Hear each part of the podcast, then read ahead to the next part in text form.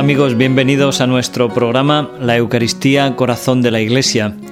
Les habla el Padre Félix López y ya saben que en estos programas estamos tratando de ayudar a todos ustedes a comprender mejor, a profundizar en este misterio de amor que es la Eucaristía, el centro, el corazón de toda nuestra fe. Es un misterio tan inmenso, tan grande, que merece verdaderamente la pena hacer el esfuerzo de comprenderlo mejor, de conocerlo más en profundidad, de descubrir verdaderamente el tesoro que Cristo nos ha dejado con este misterio de su cuerpo y de su sangre, algo tan grande que muchas veces despreciamos o minusvaloramos precisamente por ignorancia, por desconocer que somos verdaderamente ricos, que tenemos un tesoro en nuestras manos.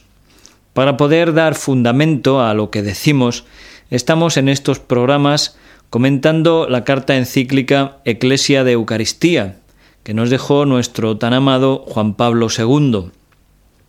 En, el año 2003, perdón, Juan Pablo II nos daba el 17 de abril, el jueves santo, como carta para los sacerdotes y también para todos los fieles, esta carta encíclica sobre la Eucaristía.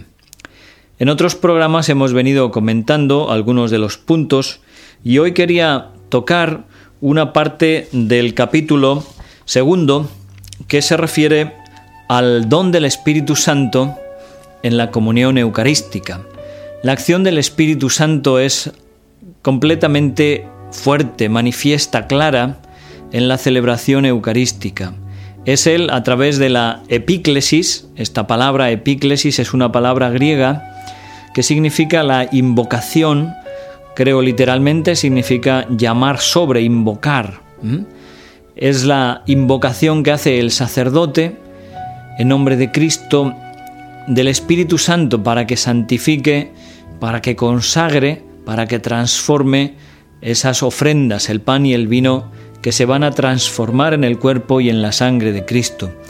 Y el Espíritu Santo, como persona, como tercera persona de la Trinidad, de alguna forma también se nos comunica a través de la comunión. Ese espíritu que se nos otorgó como don en el bautismo, que se reafirmó en nosotros a través del sacramento de la confirmación, aumenta su presencia, aumenta su acción en nosotros a través de la Eucaristía, a través de la comunión. Es Cristo mismo quien de alguna manera renovando su misterio pascual a través de la celebración eucarística, efunde nuevamente el Espíritu sobre toda la Iglesia y especialmente sobre aquellos que reciben su cuerpo, su cuerpo glorioso, resucitado, su cuerpo sacramental, a través de la comunión, estos fieles que comulgan, como decimos, son llenos, son plenificados por la efusión del Espíritu. Esta es otra de las, de las cualidades que tiene la comunión eucarística. Y otro punto que quería comentar en el programa de hoy creo que es un punto muy interesante y es la dimensión escatológica que tiene la Eucaristía. Vamos a intentar explicar estas palabras que son pues palabras técnicas de origen griego y que a veces pueden resultar pues un tanto ininteligibles quizá, pero explicándolas un poco, pues todo el mundo puede comprenderlas. El eshatón en griego significa las realidades últimas, el final. Y la dimensión escatológica de la Eucaristía está haciendo referencia a la vinculación que existe entre la celebración eucarística aquí en la tierra y la liturgia celestial. A través de la resurrección, Cristo glorificado, después de su ascensión, intercede por nosotros ante el Padre. Él ha sido glorificado, asciende al cielo y está sentado como juez de vivos y muertos, como Rey glorioso, a la derecha del Padre, inmortal. Esa obediencia de Cristo, ese amor suyo que se ha manifestado en la pasión y en su misterio pascual, es el culto que Cristo otorga unido a todos los ángeles, a todos los santos, como un coro magnífico, que vienen a secundar esa adoración, esa obediencia, ese amor eterno que Cristo ofrece al Padre. de esa liturgia, de esa celebración, de ese júbilo que existe en el cielo, nosotros participamos a través de la celebración de la Eucaristía. Creo que es muy importante que nosotros conozcamos todo esto. Realmente la Iglesia tiene una unidad tan fuerte que esa unidad se mantiene y se ve muy especialmente en la celebración de la Eucaristía. Conocemos, sabemos, hemos aprendido desde pequeños cómo la Iglesia tiene tres niveles o tres categorías. La Iglesia triunfante, es decir, aquellos hermanos nuestros que por su fidelidad a Dios gozan ya de la gloria en el paraíso, en el cielo. Es la Iglesia, como digo, triunfante, la Iglesia victoriosa, la Iglesia llena de júbilo y de gozo porque ya puede ver cara a cara al Señor.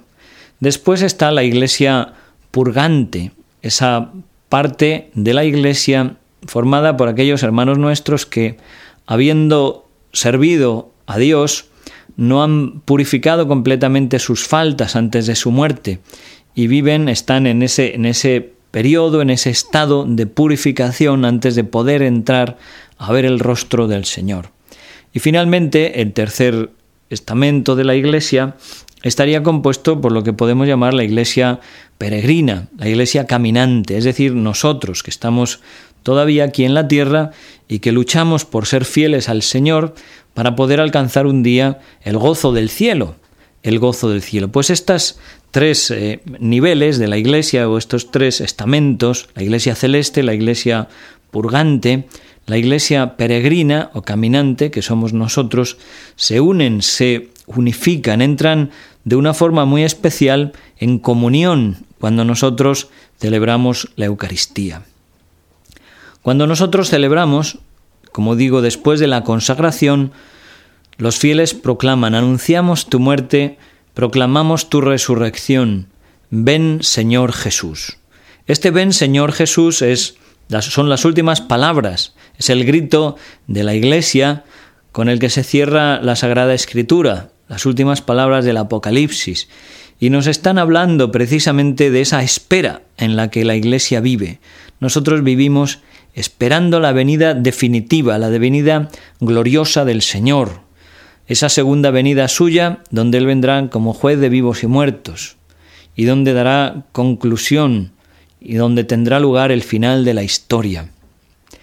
Esa venida de Cristo, como digo, la Iglesia la pide, reza por ella y nos ayuda a descubrir que vivimos en ese caminar y que tenemos que ser conscientes de la temporalidad, de la fugacidad de estas realidades presentes, estas realidades que nosotros vivimos hoy, sabemos que son transitorias, que un día van a terminar y un día terminará la historia y pasaremos a esa plenitud, a esa eternidad, donde Dios dice, eh, la escritura lo será todo en todos.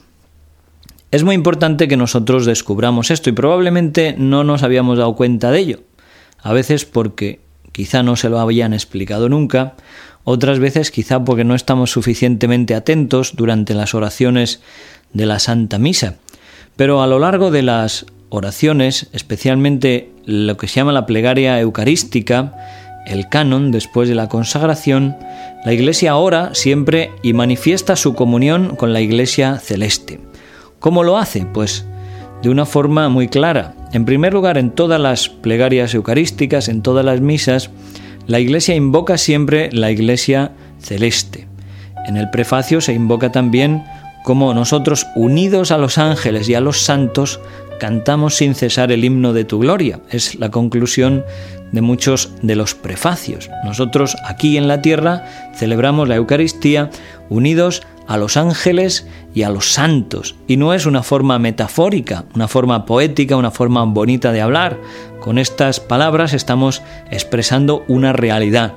Cuando cualquier sacerdote celebra la Eucaristía en la tierra, cuando Cristo sacerdote celebra la Eucaristía a través de sus sacerdotes, no importa que haya mucha gente, poca gente, que la iglesia sea grande, pequeña, que esté el sacerdote solo, allí está presente toda la iglesia. Allí está presente también la iglesia celeste. Y en estas oraciones como digo, la Iglesia invoca también y recuerda a la Virgen María, recuerda a los santos, a los mártires.